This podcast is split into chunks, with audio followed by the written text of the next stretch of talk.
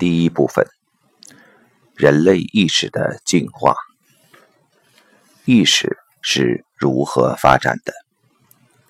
旧的生命与新的生命。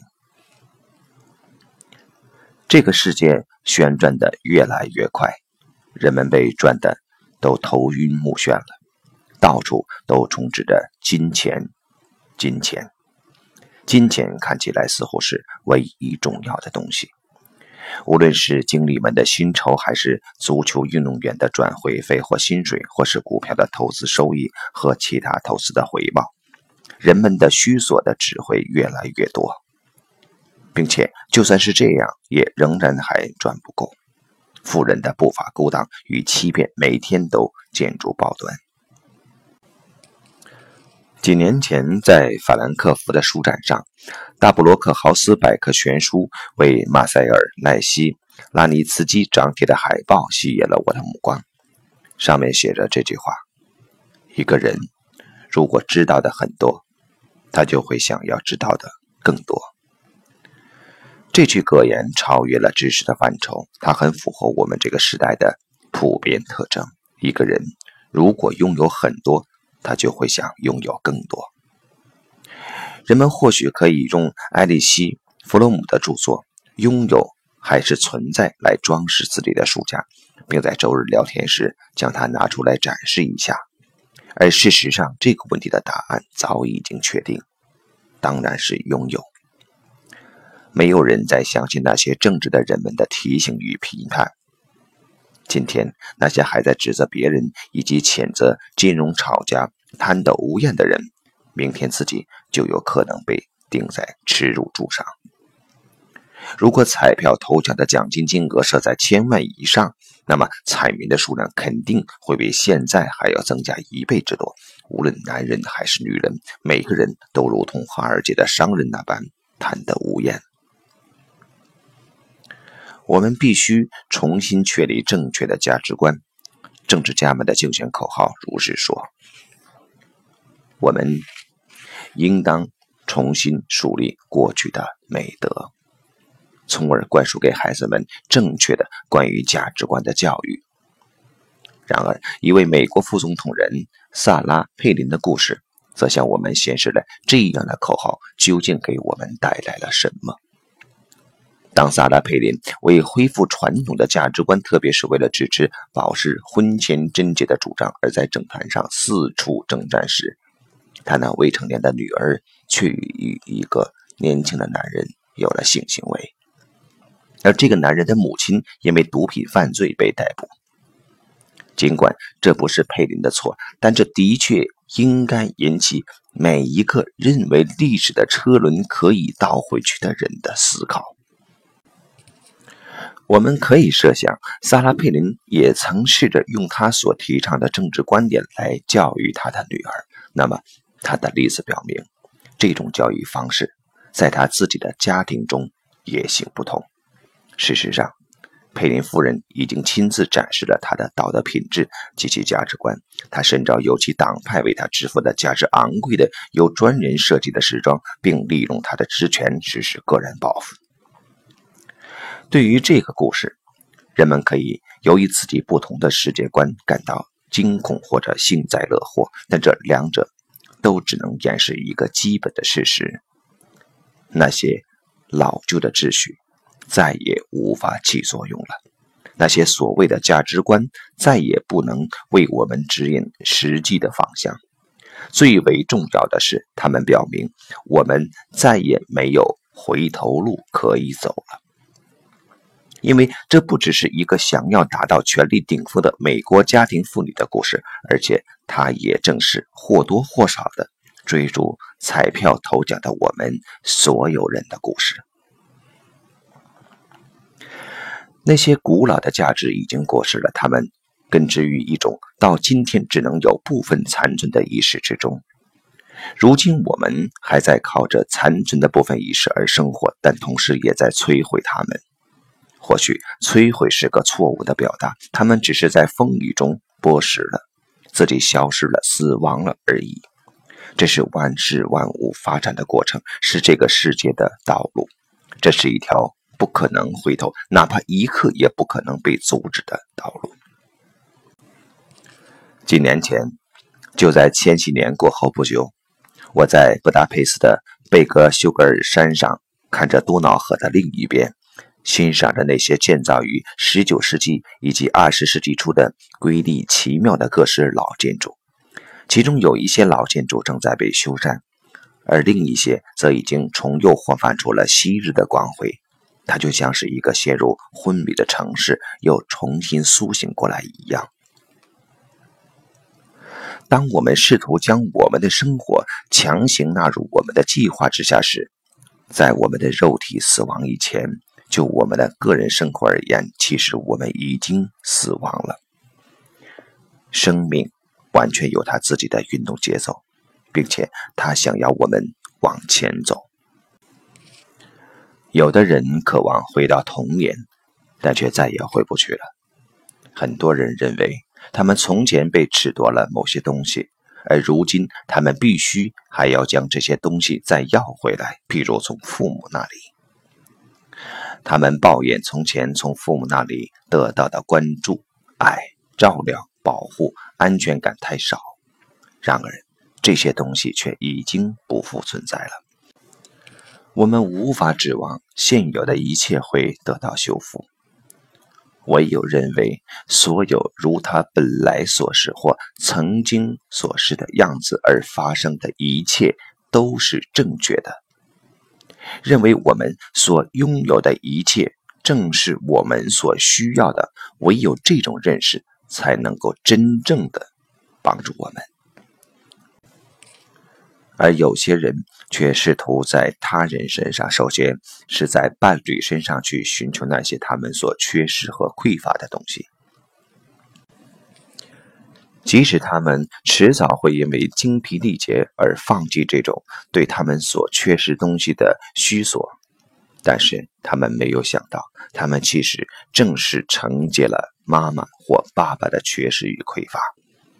而且我们不只是不能够再回头，即便是我们想要抓住现在，它也会令我们的希望在指尖顿时化为泡影。生命不停留地向前走，从摇篮一直走到棺木。只是我们的意识随着生命的移动不会停下脚步。我们想让它停住，想让它回头，有时或许想让它直接跳到前面的阶段。但所有的这一切都不过是白费力气罢了。同时，它会导致一种现代社会的全民通病——压力。在我的童年时代，这个词还不为人所知，至少。在我所来自的乡间还不为人所知，压力不是别的，正是由于我想要的，或是感觉到的，或是相信的，必须做的或必须成为的，与事实上的存在之间有差别而导致的痛苦。换句话说，即是一种存在与意识之间的偏差所导致的痛苦。所以。唯一有效的对峙压力的疗法，就在于使意识与存在之间趋于和解。不过，这却并非意识，因为现代意识正是以它对存在的反叛而著称的。它是对这种存在、对事物的如是存在的独特的反叛因素。人类在很长的一段时间内，或多或少地顺从了大自然的存在，或者至多曾经试图利用祭祀、祈祷和幻术来对存在的整个整体产生些许的影响。以后，现代的人们将他们的全部能量来对抗存在的控制，试图使其臣服于自己。这种伴随着祭祀品与各种条件的同意，或者甚至完全献身于某种东西的行为，都被看作宿命论。同时，人们也宿命地沉湎于所谓的生存斗争之中。对此，他们看起来好像没有别的选择。我们之中的大多数人都将今天的时代看作是历经很长时间发展以后的一个结束。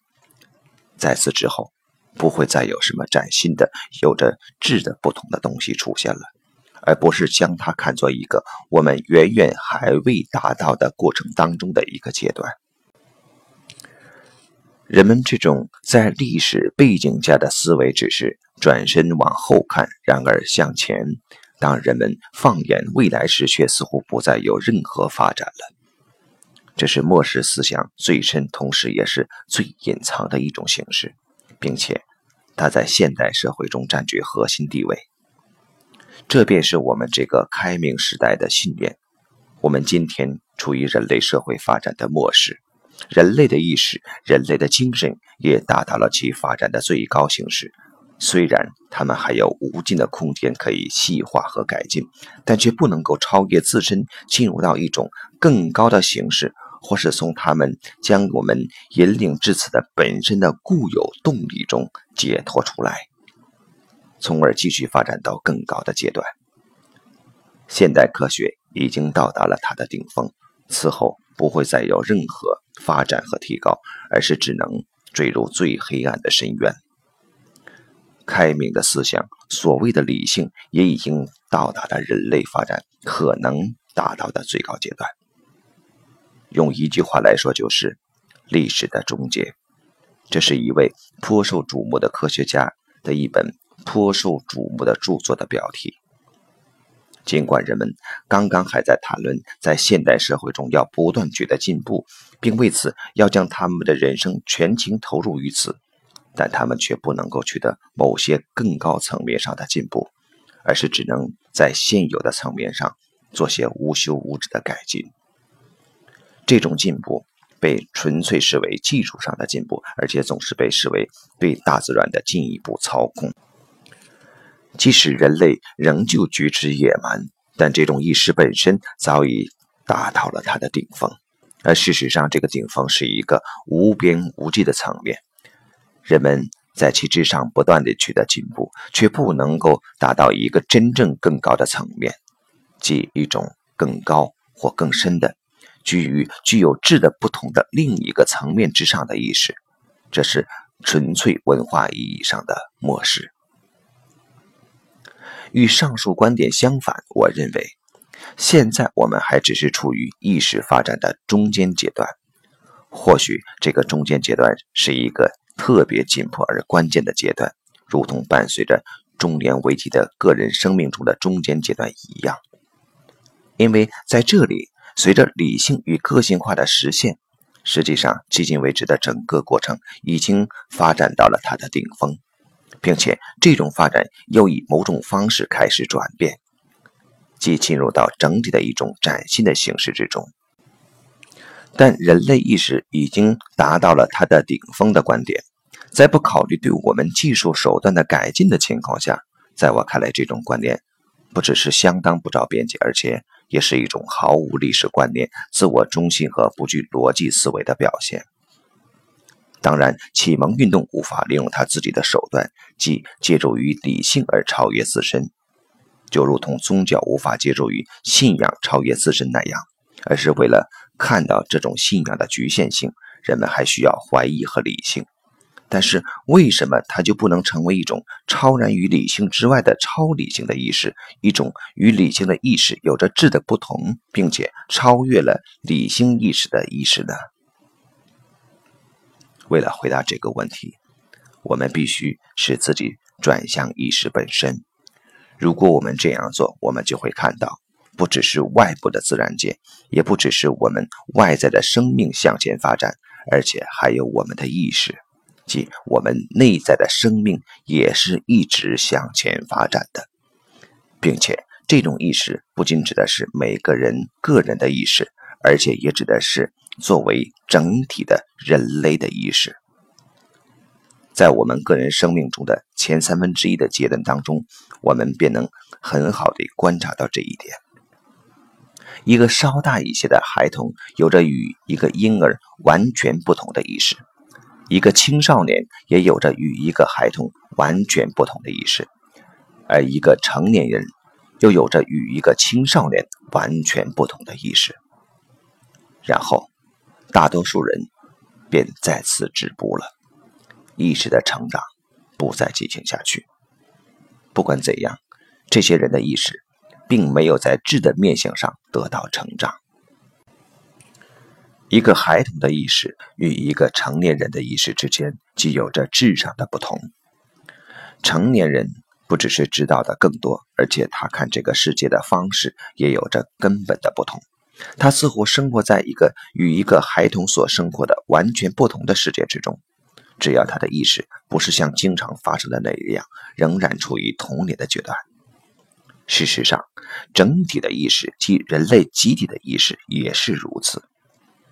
人类的集体意识也在不断地自我发展与成长，在不同的意识阶段，我们对这个世界的经验和理解也完全不同。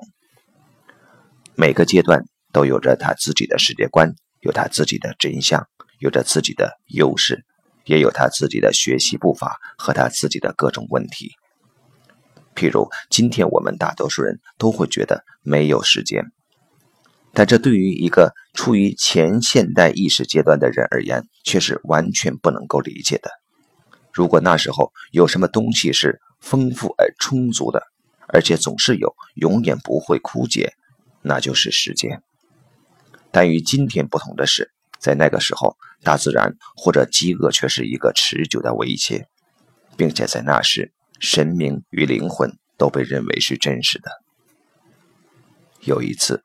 我曾经参加过一个来自亚马逊地区的萨满的讲座，那是一个有关死藤水的仪式的讲座。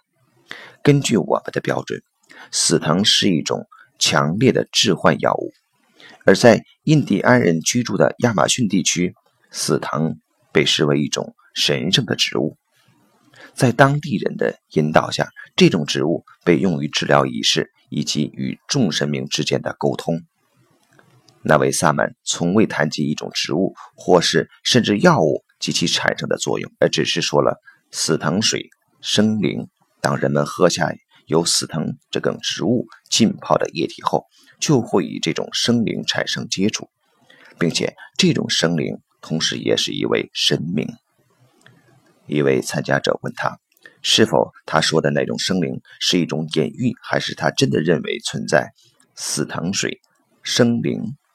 那位萨满，一个年轻的男子，说一口流利的英文，并且行为举止颇为入世。他不解地看着这位提问者，说：“他没有理解这个问题。”这位提问者解释说：“他是指那位萨满是否相信，事实上真的有这样一种死藤水生灵存在？”“是的，当然存在。”那位印第安人回答道。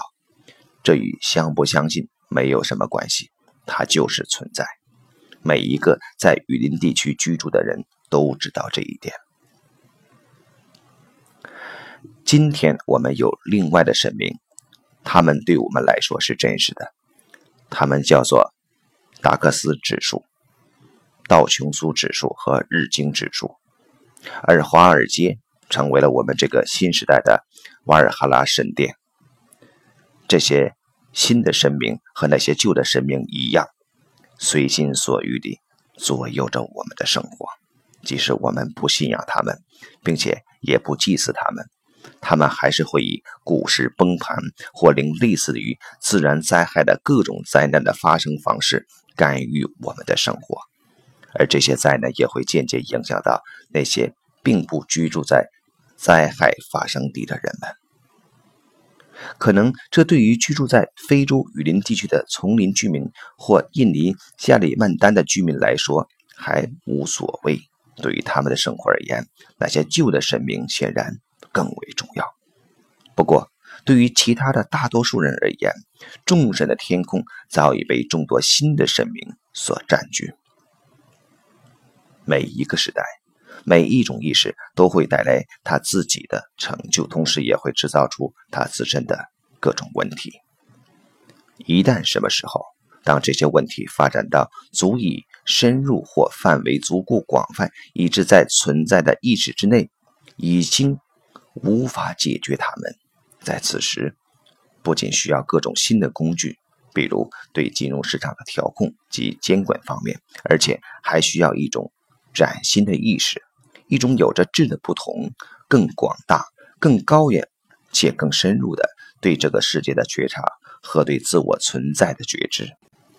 因为现代社会的各种深层问题的名字，不叫做达克斯指数与道琼斯指数，也不叫癌症与艾滋病，而且也不是战争和饥饿。即使所有的这些问题都通过魔法得以解决，我们也仍然身处万丈深渊之中。或许那种糟糕的境况更甚于今日。或许事实上，我们还不用必须解决这大部分的问题。毕竟，现代意识对于我们现在完全是深不可测的。或许我们还要等到将这些问题中的大部分问题都已经实际解决掉的时候，才能真正的意识到现代意识的问题所在。